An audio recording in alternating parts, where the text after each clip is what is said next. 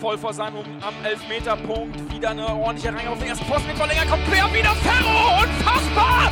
Was wieder Ferro! Was macht er denn? Das ist ja Wahnsinn!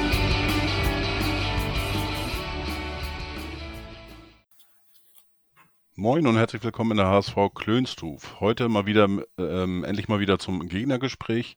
Am kommenden Freitag sind wir beim FC Erzgebirge Aue zu Gast äh, Anstoß 1830.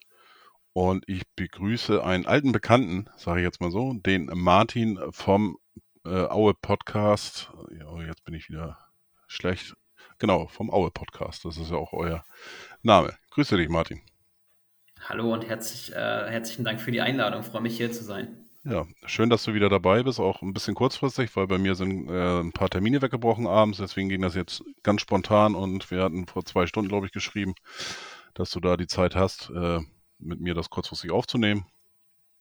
Ja, du, äh, Martin, du warst vor drei Jahren schon bei mir zu Gast. Da, ähm, das, was mir als erstes eingefallen ist, wieder, das ist der Nudeltopf der berühmte bei euch. Äh, ich habe immer so gefragt, äh, ähm, was kann man denn, gibt es, äh, ähm, wenn wir irgendwo zu Gast sind, irgendwas Besonderes, was man vielleicht essen kann oder wie auch immer. Und bei euch ist so ein bisschen der Nudeltopf, äh, ja, das Highlight vom Essen in Anführungsstrichen, was man essen sollte. Gibt es den Nudeltopf denn noch?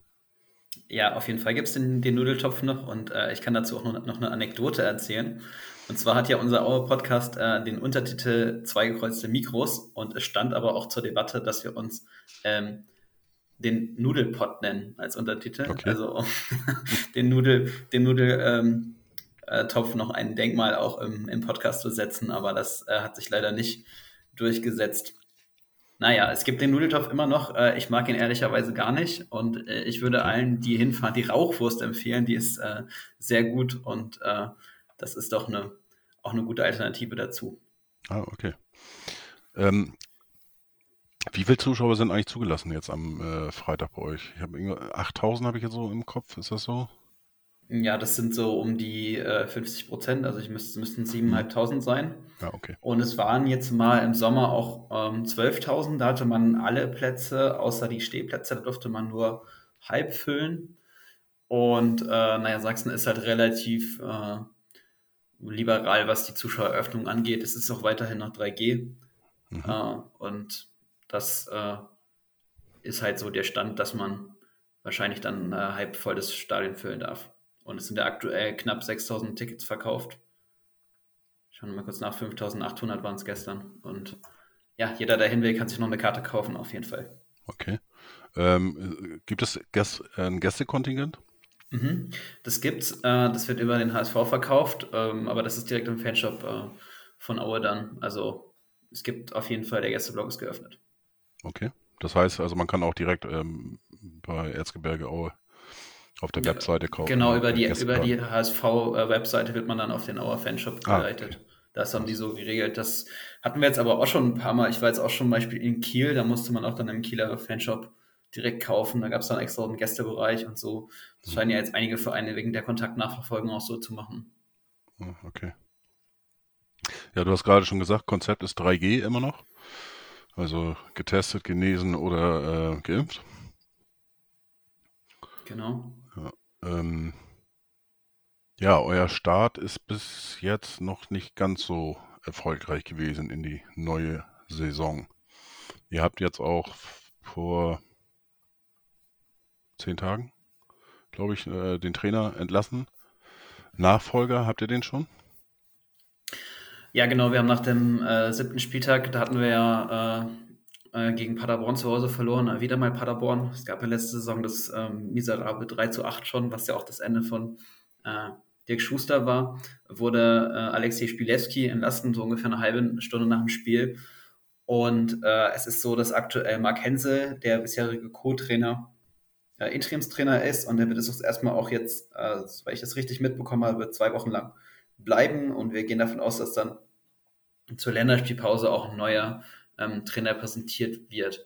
Und Mark Hensel ist halt ein äh, ehemaliger Auer Spieler, der eigentlich äh, aus, aus, äh, aus Dresden kommt, aber auch schon im Erzgebirge verw äh, verwurzelt ist und auf jeden Fall auch sehr starke Rückendeckung äh, des Präsidenten Helge Leonards genießt. Und ähm, neben dem Alexei Spilewski sind auch noch seine beiden bisherigen Co-Trainer äh, gegangen. Also das Trainerteam ist jetzt auf jeden Fall deutlich ähm, verkleinert und man wird da wahrscheinlich dann auch nochmal, ja, neben dem Cheftrainer einen neuen äh, Co-Trainer bekommen. Und naja, also ich glaube, es haben sich alle im Erzgebirge ein bisschen anders vorgestellt, so den, den, den Saisonstart. Der Saisonstart war ja eigentlich, fing ja mit drei Unentschieden an.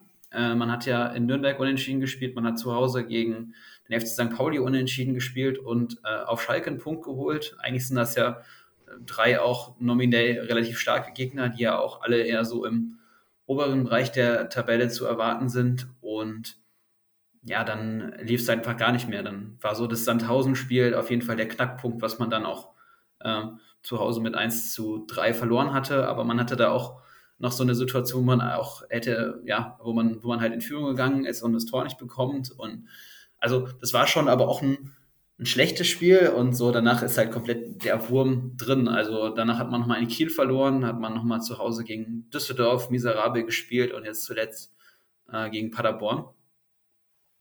Aber ich finde eigentlich das letzte Spiel unter Hensel am Freitagabend beim SSV Jan Regensburg, das macht eigentlich schon Hoffnung, ja, weil man hat die erste halbe Stunde zwar verschlafen, also man geht dann 0 zu 2 in, in Rückstand, kommt dann noch kurz vor Schluss äh, zum Ausgleich. Ähm, auch Mendel mit vorne war, eine sehr äh, sehenswerte Situation mit einem Angriff. Und naja, man verliert dann am Ende unglücklich und äh, ja, in der 90. Minute kassiert man noch einen und das passiert natürlich auch nur, wenn du unten drin stehst. Also das ist schon, das lief, das lief einfach vom Ergebnis nicht gut, aber das Spiel, das zeigt ja schon irgendwie, dass die Mannschaft auch noch will und, und man jetzt nicht sagen kann, äh, man ist irgendwie abgeschlagen und hat sich schon selbst aufgegeben oder so. War der Trainerwechsel denn absehbar? Ich meine, die, die Verkündung war ja auch schon ein bisschen skurril. Äh, auf einmal sitzt dann statt dem der äh, Trainer sitzt der, der große Präsident, äh, Helge Leonhardt da und sagte mal eben, ja, der Trainer ist entlassen. Also es gab ja schon die Gerüchte vorher, auch im MDR wurden ja äh, Gerüchte auch da mal, oder es wurden Informationen im MDR verbreitet von Lutz Lindemann, der ja auch mal Trainer war in Aue und auch einen guten Draht zu Helge Leonhardt und seinem Bruder Uwe Leonhardt, der ja auch nochmal Aufsichtsrat sitzt, äh, hat. Und also im MDR wurde schon sehr, sehr, sehr stark darüber gemutmaßt, dass es wohl das letzte Spiel jetzt für den, für den Trainer ist und so eine Art Endspiel und wie auch immer. Und ja, also es hat sich schon, ich meine, es hat sich schon ähm, angekündigt, weil, weil man natürlich auch das Gefühl hatte, dass so die Mannschaft, äh, ja, das ist auch eine Floskel, aber halt nicht vom Trainer erreicht wird. Ne? Also man hat man hat einfach gegen Fortuna Düsseldorf extrem schlecht zu Hause gespielt und die waren zu der Situation ja auch einfach verunsichert und so das Auftreten in der Körpersprache, das war schon gegen Düsseldorf schlecht und ich glaube, so gegen Paderborn hat uns einfach gnadenlos gezeigt, wo so die Schwächen der Mannschaft liegen, hinten gerade, ja. Also die Abwehr wurde da halt komplett überrannt und äh, man hat manche Leute nicht mehr wiedererkannt. Äh, schon auf dem Platz, ja, das, weiß nicht, so Sören Gontas Abwehrverhalten ja, als 35-jähriger gestandener Zweitligaspieler von Dresden früher und, und, und St. Pauli. Ja, also dass er, dass er so schlecht zum Beispiel spielt, ist exemplarisch. Weiß ich nicht, ob das nicht schon auch für die ganze Mannschaft spricht. Ja. Ähm, es gab ja auch äh, einige Kritik jetzt von außerhalb. Äh, unter anderem Peter Neurohrer hat sich geäußert bei Sport 1 in dem ich glaube, das ist dieser zweite Liga-Doppelpass. Ich weiß jetzt nicht genau, wie der heißt. Ähm, ich habe jetzt den Ausschnitt da eben nur gesehen. Eine Minute, glaube ich. Und äh, ich weiß nicht, wie viele Trainer hattet ihr jetzt in den letzten Jahren? Also er hat irgendwie von 14 Trainern in 10 Jahren oder so gesprochen. Das kommt hin, aber man muss natürlich auch dazu sagen, dass manche Trainer es nicht langfristig machen wollten, nicht langfristig machen konnten. Ne, wir hatten auch ähm, und Tedesco, der zu Schalke abgeworben wurde. Und ich glaube einfach, das ist, das liegt nicht, das liegt auch äh, an der Vereinsführung, aber es liegt auch einfach daran, dass du in Aue sehr, sehr, sehr, sehr, sehr unter Druck stehst und auch mit dem wenigen Geld, was du da hast, immer bis ans Äußerste gehen musst. Und ich erinnere mich zum Beispiel an Hannes Drews, der da auf gar keinen Fall bleiben wollte, hat er den Klassen halt über die Relegation geschafft vor drei Jahren. Ne? Mittlerweile ja auch äh, ja dann wieder zum HSV zurück und ja, da jetzt auch nicht mehr. Und ich glaube einfach, dass das, dass der Druck schon enorm ist und man dem erstmal gewachsen sein muss. Also zum Beispiel bei Hannes Drews, der ist ja freiwillig gegangen. Also er ist ja nicht gegangen, weil er es mit dem Präsidenten äh, sich verscherzt hätte, sondern er ist, er ist gegangen, weil er den Druck nicht ausgehalten hat. Hm. Und ja, ich würde schon sagen, es ist so ein bisschen bei den Trainern, es ist, es ist immer so ein bisschen wechselhaft. Es gibt dann immer eher so den erfahrenen Trainer und eher den, den Konzepttrainer oder, oder den jungen Trainer. Ich meine, wir hatten jetzt mit, mit Hannes Drews, mit, mit Daniel Meyer, mit, äh, mit Alexei Spilewski hatten wir jetzt nach äh, ähm, Tedesco noch drei weitere Trainer, die ja auch in dieses Profil, sag jetzt mal, Laptop-Trainer reinpassen. Und dazwischen gab es dann noch Dirk Schuster. Also es ist schon sehr äh, wechselhaft, was Herr Leonhardt auch so als Profil sucht. Mhm. Wo, wo ich Peter Neururer zustimmen würde, tendenziell ist, dass Aue einfach keinen Sportdirektor hat und dass das enorm dem Verein auch bei der sportlichen Entwicklung schadet. Also ich sehe schon, dass es da einfach eine zu große Abhängigkeit vom Präsidenten als, als äh, Sportdirektor und, und, und äh, ja, Vorstandsvorsitzenden des Vereins in, in Personalunion gibt. Gibt es denn ähm, zumindest irgendwie einen Kaderplaner oder sowas oder auch gar nicht in dieser? Also es gibt das Trainerteam und äh, es gibt den Präsidenten und es gibt keinen, der den Kader plant. Also soweit ich weiß, liegt das alles beim, beim, äh, beim Präsidenten zusammen, zusammen mit dem Trainerteam. Aber wir hatten ja mal einen Sportdirektor auch in der dritten Liga, und äh, das war Steffen Ziffert, aber der hat sich auch mit, mit Hegel Leonhardt ja, überworfen, wahrscheinlich. Also es ist, wurde auch nie kommuniziert, woran es dann wirklich äh, gelegen hat. Und er ist dann äh, mittlerweile auch, äh, oder er war dann zwischendurch mal bei, ähm, danach nochmal bei Chemnitz und er ist aber jetzt nicht mehr im Profifußball tätig. Das klingt, klingt alles so ein bisschen wie äh, wie das kleine Kind oder, oder kleine Schwester oder wie auch immer von Hannover 96. So, äh, da mit dem starken Präsidenten da, mit, mit, mit Kind, der eigentlich alles, äh, zumindest die Jahre davor, immer alles äh, ja, zu sagen hatte und äh, so ein paar, man hatte immer so von außerhalb das Gefühl, dass er ein paar äh, Marionetten waren, äh, Sportdirektoren oder Vorstand oder wie auch immer. Aber im Endeffekt hat Martin Kind alles irgendwie entschieden und auch bei den Trainern, die sind ja auch da äh, nicht alle so langfristig äh, geblieben.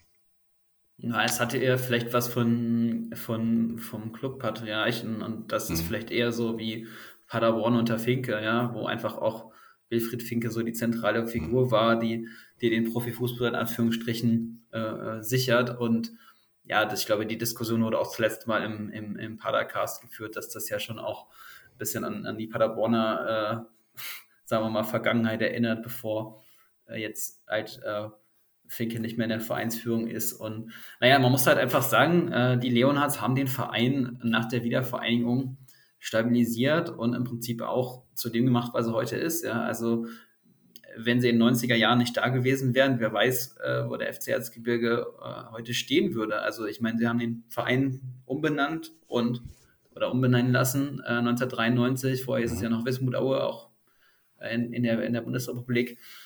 Und äh, man ist ja einfach nie weiter als die dritte Liga runtergegangen, also das dritte Spielniveau. Und das ist ja auch einer der Stabilisationspunkte gewesen, dass man dann auch in die zweite Liga aufsteigen können, konnte.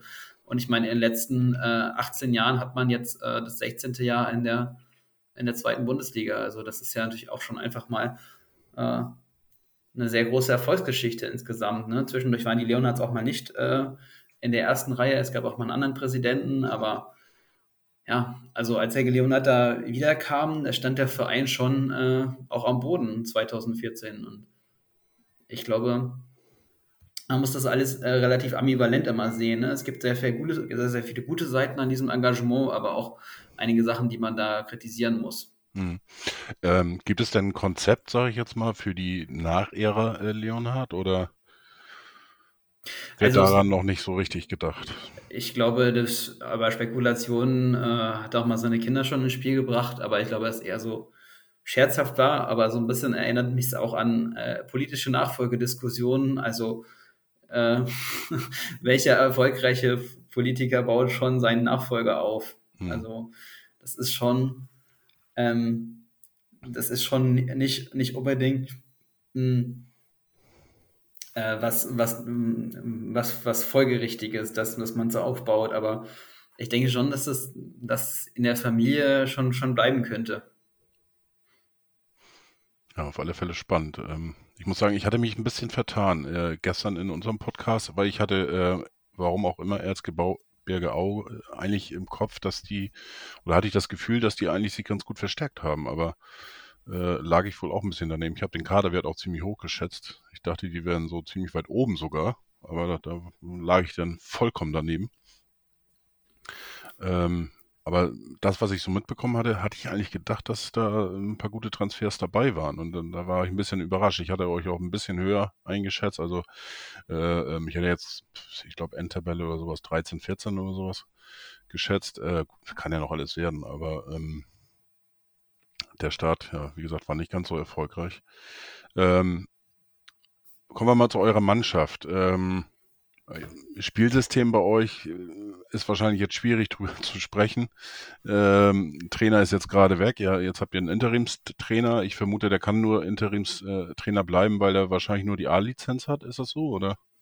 Na, er hat auf jeden Fall keinen Fußballlehrer und er ist ja auch noch äh, Gymnasiallehrer äh, jetzt immer gewesen. Ich weiß gar nicht, ah, ob er noch an der Schule ist, aber zumindest während der Corona-Pandemie hat er noch halbtags an der Schule gearbeitet und ja, er dürfte nur eine A-Lizenz haben, maximal. Also er hat auf jeden Fall keine UEFA Pro-Lizenz.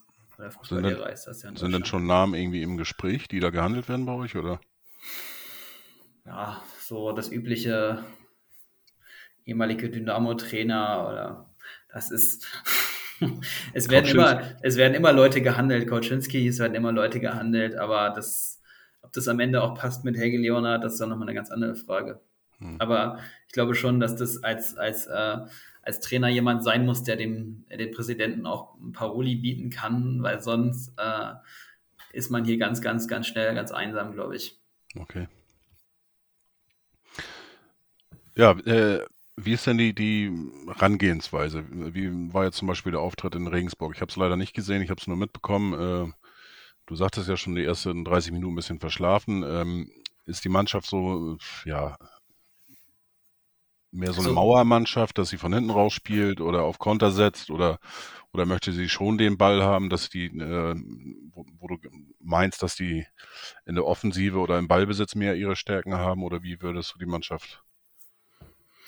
Also es, es ist eigentlich ähm, das, das ist eigentlich so eine klassische Fünfer-Dreier-Kette hinten, zwei Defensive davor, dann einer im Mittelfeld und dann zwei Stürmer. Also ich würde mal sagen, das ist so das Konzept, was viele Mannschaften spielen, dass man dann äh, Fünfer-Dreier-Kette spielt und das hat, das hat in Regensburg jetzt am Anfang halt nicht gut geklappt, da war die Abwehr schlecht, also die Abwehr war hatte zu wenig Druck auf den Ball, also verschlafen trifft es eigentlich schon ganz gut und ähm, ja, dann kam nochmal offensiv auf jeden Fall in der zweiten Halbzeit deutlich mehr. Da wurde dann auch nochmal richtig äh, krass ausgetauscht in der Verteidigung. Zwei Leute direkt raus zur äh, Pause und dann, das hat auf jeden Fall auch das, das Ganze ein bisschen äh, belebt. Also wir haben hinten halt äh, den Sören Gonta als einzigen Innenverteidiger aktuell. Wir haben auch keine Innenverteidiger, die, also keine altarmäßigen Innenverteidiger, alle verletzt oder oder halt zu schlecht. Also wir haben auch gerade hinten echt ein Abwehrproblem bei der Innenverteidigung und außen ja dann immer zwei Rechtsverteidiger oder zwei Linksverteidiger und zwei Linksverteidiger. Also das ist schon ein bisschen äh, schwierig gerade in der Abwehr.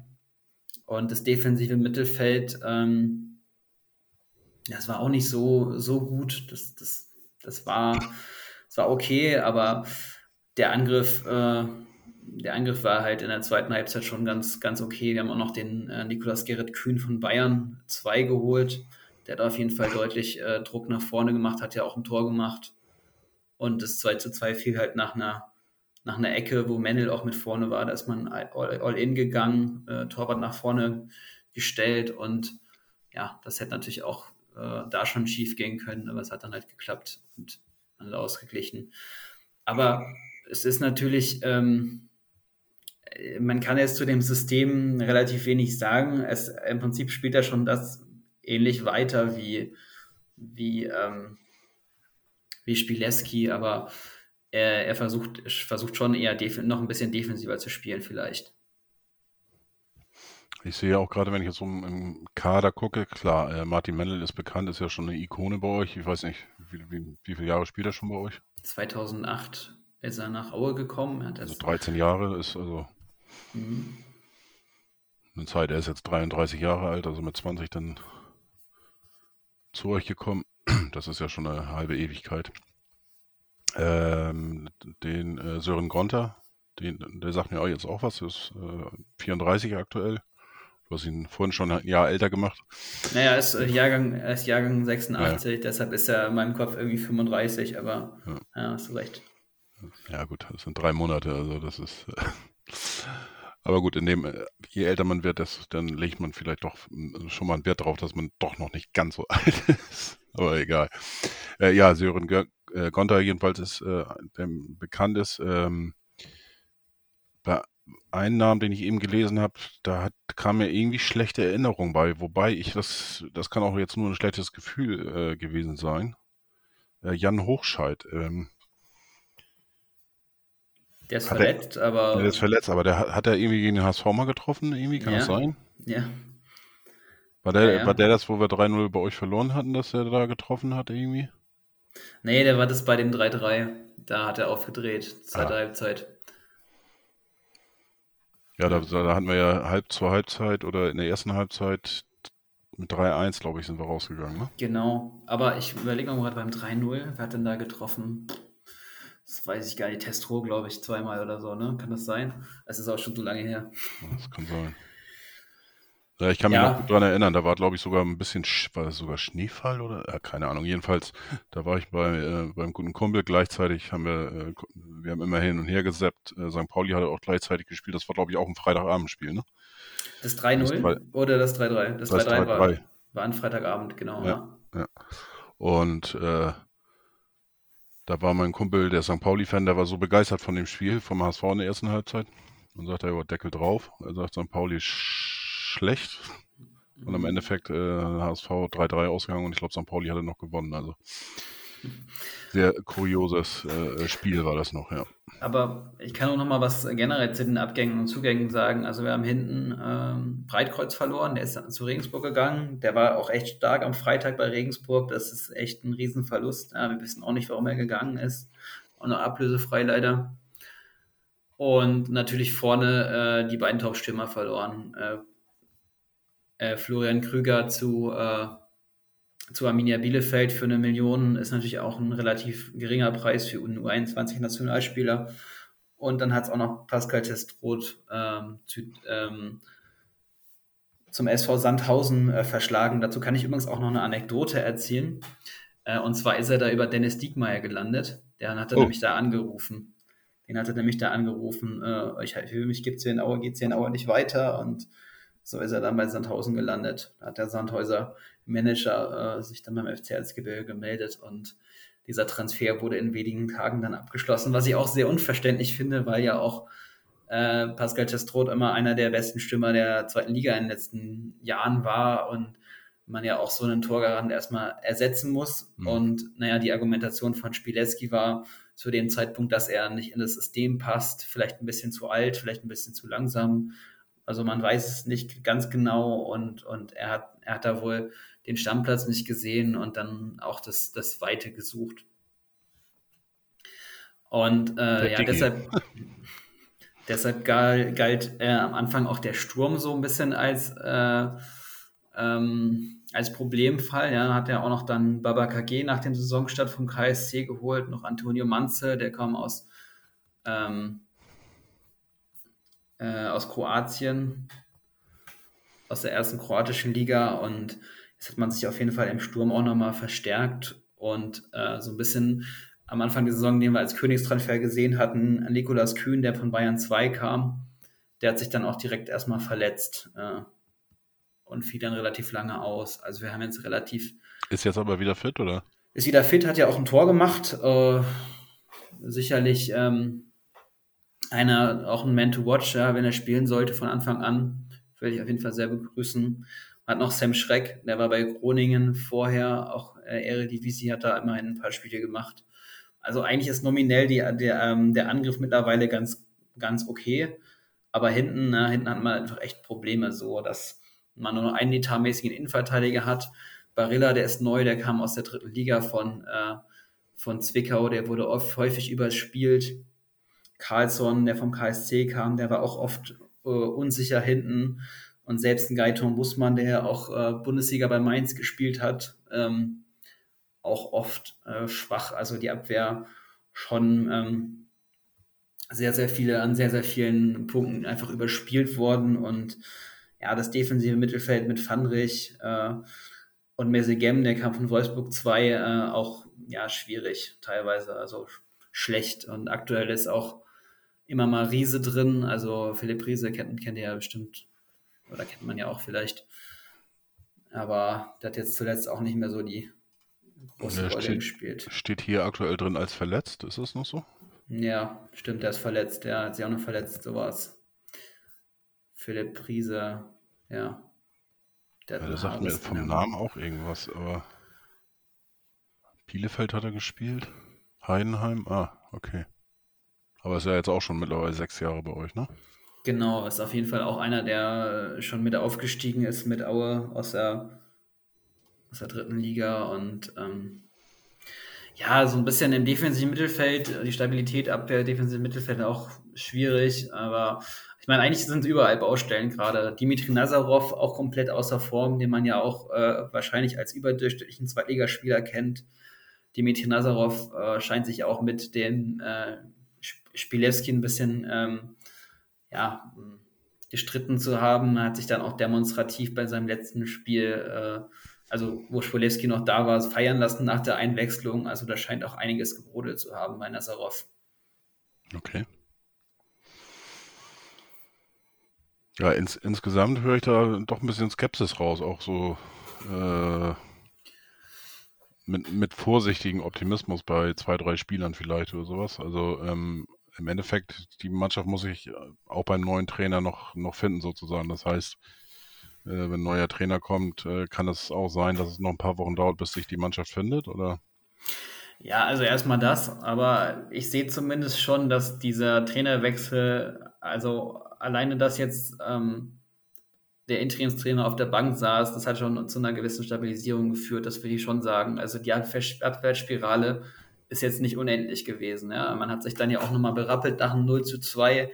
Das, das, das kann man dann noch viel schlimmer erwarten, ne? wenn du nach, Mhm. sagen wir mal, ich glaube, es war elf Minuten, lagst du 0 zu 2 hinten. Genau, ich gucke nochmal nach. Äh, elf Minuten, 0 zu 2 hinten und du hast trotzdem noch äh, den Ausgleich gemacht und das als Tabellenletzter bei einem Team, was oben steht, wie Mhm.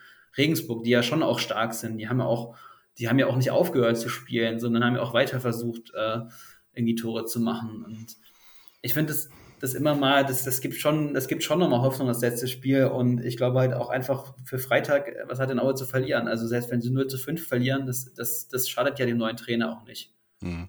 Wenn dann der neue Trainer kommt, der steht sowieso unter Druck. So, die Hälfte der Saison, äh, die Hälfte der Hinrunde ist dann vorbei. Und dann muss man irgendwie gucken, dass man noch in der Hinrunde seine 10, 15 Punkte holt und dann braucht man wahrscheinlich eh eine Bombenrückrunde so. Okay. Das, ich glaube, anders wird es nicht laufen können. Und ja, die anderen, äh, die anderen, die unten drin stehen, ob die jetzt besser sind oder schlechter. Ähm, Sandhausen hat halt, hat halt jetzt wieder gewonnen. Das ist natürlich auch doof, aber Ingolstadt, die kommen halt auch nicht aus dem Tritt. So zum Beispiel. Ja, In- Ingolstadt bin ich gespannt. Also der Auftrag bis, äh, Auftritt bisher in der zweiten Liga, den fand ich schon sehr bescheiden. Äh, muss ich ehrlich gestehen, was ich so gesehen habe. Äh, ähm, äh, als ganzes Spiel habe ich das Spiel gesehen, wo die in Bremen gespielt haben. Ähm, da habe ich auch gedacht, ich meine, normalerweise, die haben ja gar nichts zu verlieren gehabt und sind da aufgetreten, äh, ja, wie, wie fast schon sichere Absteiger. Also da kam wirklich nichts in meine Augen und das war schon sehr enttäuschender Auftritt. Ähm, wobei auch, auch Werder nicht gut gespielt hat. Aber gut. Ja, Sandhausen ist äh, im Moment so eine, so eine Up-and-Down-Mannschaft, äh, habe ich so ein bisschen das Gefühl. Du sagtest ja auch, die haben bei euch gewonnen, die haben jetzt wieder gewonnen. Ähm, das waren die beiden Siege. Sandhausen hat aber nominell auf jeden Fall einen richtig starken Kader. Ne? Das ist halt ja. echt so, da sind so Leute dabei, äh, die man gefühlt aus der Bundesliga kennt und äh, man denkt sich dann auch, wieso das so schlecht da zusammenläuft. Ne? Und naja. Haben, haben, auch, haben ja auch den Trainer gewechselt jetzt. Ja, die haben ja auch zum Beispiel Sebio Suku, der immer auch in Aue war, jetzt in Bielefeld erste Liga gespielt hat. Ein guter Mann. Keter Ruel, eigentlich haben die auch richtig gute Stürmer zum Beispiel. Ja, und völlig unverständlich, dass das da einfach so schlecht zusammengepasst hat. Ja, Hansa äh, steht noch unten drin. Also die haben in meinen Augen eigentlich ein sehr, sehr gutes Spiel gegen Schalke gezeigt. Und äh, hätten in der ersten Halbzeit eigentlich 3-0 führen müssen, ja. Und dann kommt einmal Terodde vorne und zack. Äh, einzelnen Rückstand, dann kurz nach der Pause das 2-0 war dann Genickbruch und ähm, ja, in Bremen fand ich die auch schlecht, aber wie gesagt, gegen Schalke haben die echt ein super Spiel gemacht. Ja, Kiel geht auf und ab, auch Trainer gewechselt. Hannover scheint sich jetzt ein bisschen stabilisiert zu haben, dachte man, dann haben sie gegen Sandhausen zu Hause verloren. Ja, Darmstadt, Düsseldorf, Werder. Ich meine, das ist, äh, dann kommen schon viele Mannschaften, die man eigentlich oben erwartet, ne? Also einfach wäre das sicherlich nicht, äh, in diesem Jahr die Klasse äh, zu halten, aber ich kann mir auch vorstellen, also ich glaube, dass man oben nicht so viele Punkte braucht wie in den vergangenen Jahren, um aufzusteigen, aber dass man auch unten weniger Punkte braucht, um die Klasse direkt zu halten. Das ist so ein bisschen das Gefühl, was ich habe. Ja, also ich meine, wir sehen ja wieder, dass die zweite Liga schon relativ ausgeglichen ist, ja. Also absolut. Ich meine, Aue hätte hätte jetzt auch äh, die ersten drei Spiele, die sie nicht verloren haben, davon hätten sie halt auch eins gewinnen können oder ja, mit ein bisschen Glück, ja, hätte man eins auf jeden Fall gewinnen können. Und daran, daran sieht man ja auch so, als, also das Mittelfeld ist einfach sehr breit in der Liga, ja, und das, die Leistungsunterschiede ganz oben, ganz unten, dann vielleicht ein bisschen größer. Aber ja, oh, das, da kommt einfach viel zusammen dieses Jahr, dass, dass es nicht passt. Aber das ist halt, äh, das ist jetzt halt erstmal so. Wie ist denn die Wetterprognose überhaupt für Samstag, äh, Freitag? Oh, das weiß ich gar nicht, aber aktuell ist es ja nicht äh, so kalt, dass ich denke mal, dass es äh, nicht schneien wird. Es ist 16, äh, 16 Grad soll es nachmittags sein und wahrscheinlich so 14 Grad um 18 Uhr. Also, das, das passt ja. Das ist ja fast Auer Sommer. Okay. Ja, ich bin sehr gespannt äh, auf das Spiel. Also ich habe mich gestern ein bisschen hinreißen lassen, aber äh, nur weil ich mal anders tippen wollte. Von meinem Tipp her, aber ich kann das überhaupt nicht einschätzen. Also ich kann mich, ich weiß nur oder habe Aue eigentlich immer im Hinterkopf äh, von den Spielen gegen Aue, dass die eigentlich nie aufgeben. Und ähm, wie gesagt, das war ja auch bei diesem 3 zu 1. Äh, da hatte ja Aaron Hunt noch diesen äh, Infostenschuss glaube ich, zum 4 zu 1 war das die Möglichkeit, dann wäre der Drops wahrscheinlich gelutscht gewesen und äh, ja, dann haben sie das Ding noch 3 zu 3 aus der Hand gegeben. Sicherlich auch ein Knackpunkt im letzten Jahr und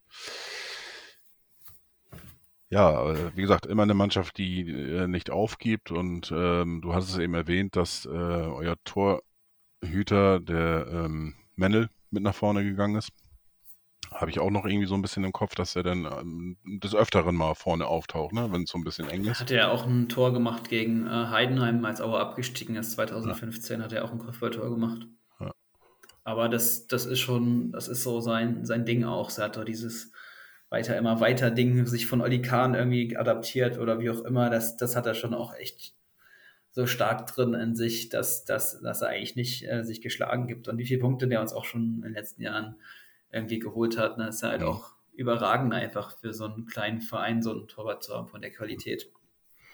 Aber ich erinnere mich auch noch an ein Spiel gegen äh, Stuttgart. Ähm, da war Mark, Mark Hensel schon mal äh, Interimstrainer, hat Auer auch ein 1 zu 1 gegen oder 0 zu 0, 0 zu 0 gegen äh, VfB Stuttgart zu Hause geholt. Und äh, so manchmal hilft ja auch so eine Mauer-Taktik zumindest irgendwas Zielbares zu holen. ja, auch wenn es natürlich nicht attraktiv ist. Ja, äh, ich bin gespannt. Also wir haben jetzt am äh, Sonntag gegen Nürnberg, die haben sich äh, aus meiner Sicht auch ein bisschen sehr stark hinten reindrängen lassen, auch, auch äh, teilweise echt defensiv aufgetreten, aber der HSV hat es trotzdem geschafft, da irgendwo äh, Chancen zu kreieren. Das, das hat mich sehr positiv überrascht. Und das stimmt mich ein bisschen positiv eigentlich auch ähm, gegen so Mannschaften, die sich eben hinten reinstellen. Aber im Endeffekt ist es eigentlich auch für den HSV in, dieses, in diesem äh, Jahr wirklich der erste Gradmesser, ähm, weil es das erste Mal gegen eine Mannschaft geht, die ähm, wahrscheinlich auch von, von vornherein irgendwo gegen den Abstieg, Abstieg spielen wird. Äh, von den Mannschaften, die unten stehen, haben wir gegen bisher noch keine Mannschaft äh, gespielt. Ähm,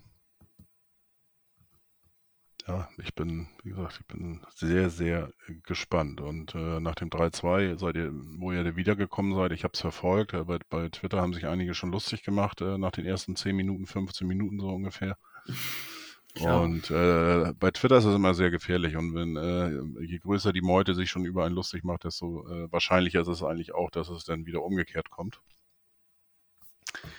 Äh, schon sehr oft erlebt und deswegen äh, habe ich das einfach nur mal gelesen und war dann nachher auch ein bisschen überrascht, muss ich sagen, wo dann die Tore noch fielen. Ja, also dein, dein äh, kulinarischer Tipp ist äh, dann auf alle Fälle eher die Rauchwurst. Ja. Äh, äh wer sowas mag. Und ähm, was für ein Bier wird denn ausgesch ausgeschenkt bei euch? Oder gibt es äh, in Aue auch kein Alkohol im Moment? In Aue gibt es immer Bier. In Aue gibt es selbst bei Risikospielen Bier. Okay. Nein, also unter, unter Lagentäter, ich weiß es nicht. Ähm, aber es gibt Wernes Grüner. Ähm, Wernes Grüner, das ist. Ist das nicht eher so ein, so ein, so ein etwas günstigeres Bier, oder? Nee, Wernes Grüner ist ein lokales Bier aus dem Vogtland. Es wird im Vogtland gebraut und ah, okay. die sind jetzt auch schon seit ähm, einigen Jahren äh, Sponsor in Aue und die sind äh, ja, so im Osten die viertgrößte Marke, habe ich gerade mal nachgelesen. Und die haben auch so ein, äh, ein Spezialbier im Angebot, das gibt es auch im Stadion, das ist das 1436er, das finde ich fast besser als das. Ein, ein was? Ähm, ein Weizen? Spezi ein Spezialbier, das ja. finde ich fast besser als das normale, das heißt 1436er, das kann man auch mal probieren, wenn man mal da ist. 1436 heißt das, oder? 1436 heißt das, ja. Okay. Und äh, welche Richtung geht das? Geht das, geht das so, das so, so in Kellerbier? Keller, mhm. Kellerlandbier, sowas in der Art. Ja, genau. Okay. Das wäre dann auch meine, äh, meine Richtung. Weil Kellerbier trinke ich auch ab und zu mal ganz gerne. Hat mir gerade jetzt heute eine Kiste liefern lassen, aber da gab es kein Wernes Grüne oder so. Ja, die wurden jetzt auch neu übernommen von ähm, äh, Karlsberg, habe ich mal gerade nachgeschaut. Und vorher waren sie, glaube ich, äh, Bitburger, ja. Also ist auch immer relativ äh, lange schon äh, in, in einer Hand von Brauereikonzernen. Mhm. Okay, äh, also Getränke, äh, Wernes Grüner, das 14, 1436 war das, ne? Genau. Genau. Wird empfohlen, äh, dazu dann eine schöne äh, Rauchwurst oder dann natürlich den Nudeltopf. Mhm. Auch wenn du den selber äh, oder persönlich nicht mehr so magst, vielleicht ja auch schon zu viel davon gegessen, weiß ich nicht. Kann ja auch sein. nee, ist generell nicht so mein Fall, aber das ja, das, das, ist halt ein Mythos, ne? Also ich glaube, wenn man mal in Aue gewesen ist, man muss es probiert haben und dann ja. auch, man, man muss davon ein Foto machen, dann hat man es dann abgehakt.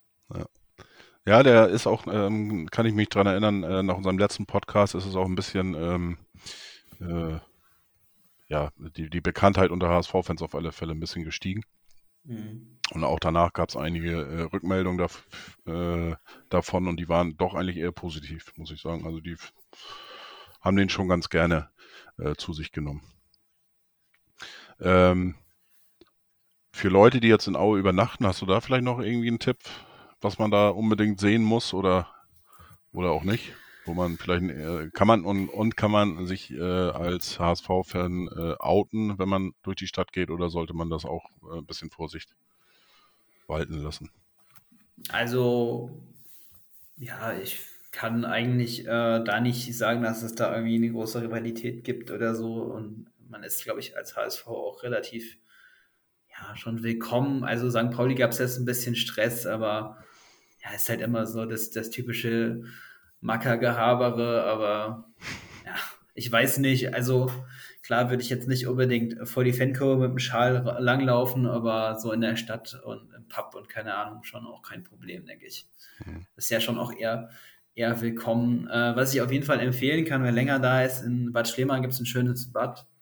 Also Bad Schlema ist, äh, ist Teil von Aue mittlerweile, da gibt es so eine Therme. Mhm. Äh, das ist auch sehr, ein sehr bekanntes, ähm, ja, ein sehr bekanntes Gesundheitsbad, so mit, mit Sohle und so.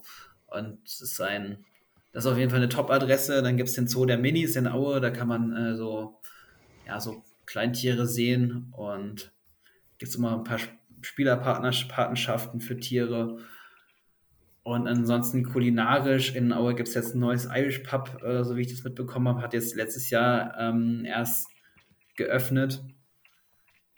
Und ähm, im Blauen Engel, das ist ja so das in Aue das Top-Hotel, da gibt es äh, eine eigene äh, Brauerei im, äh, im Hotel drin und die haben äh, heimgebrautes Bier.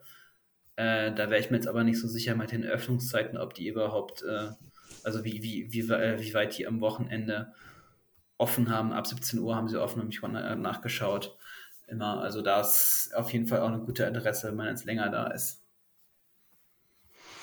Ja, wunderbar. Dann haben die, die Hörer auf alle Fälle doch schon eine groß, große Auswahl von dir äh, gehört und können sich dann mal schlau machen, ähm, wenn sie dann über Nacht bleiben oder vorher anreisen oder wie auch immer.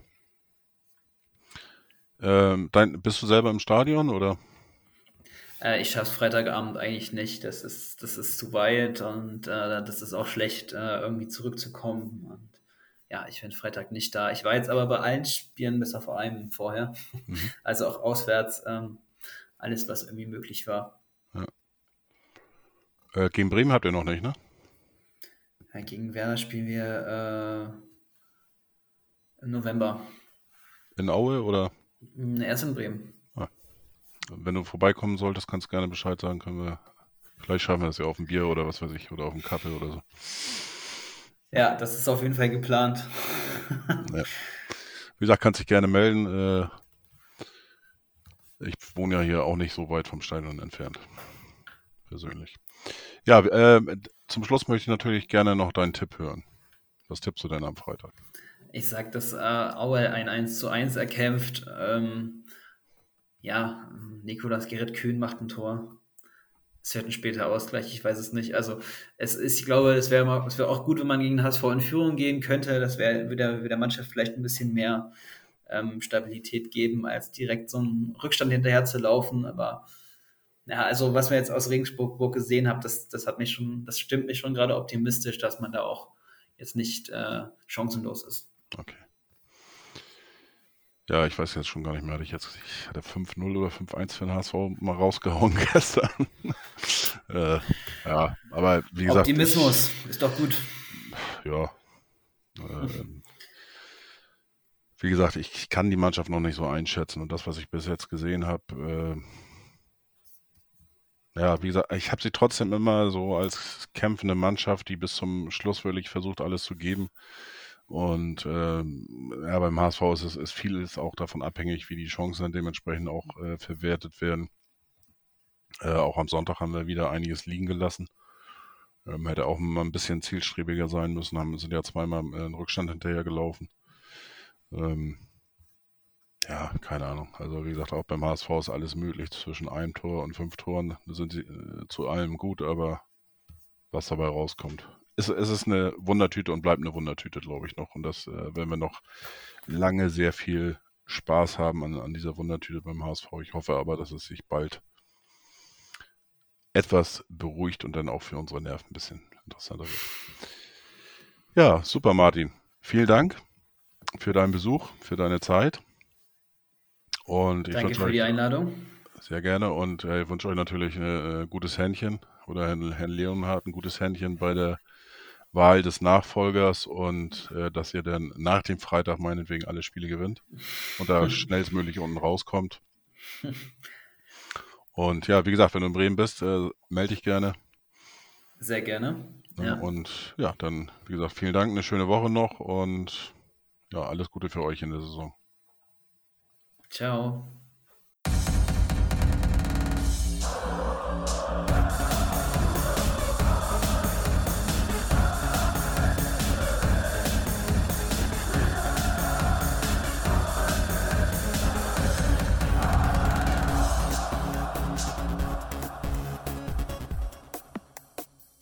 Wie baut man eine harmonische Beziehung zu seinem Hund auf? Puh, gar nicht so leicht. Und deshalb frage ich nach, wie es anderen Hundeeltern gelingt, beziehungsweise wie die daran arbeiten. Bei Iswas Dog reden wir dann drüber. Alle 14 Tage neu mit mir, Malte Asmus und unserer Expertin für eine harmonische Mensch-Hund-Beziehung, Melanie Lippisch. Iswas Dog mit Malte Asmus. Überall, wo es Podcasts gibt.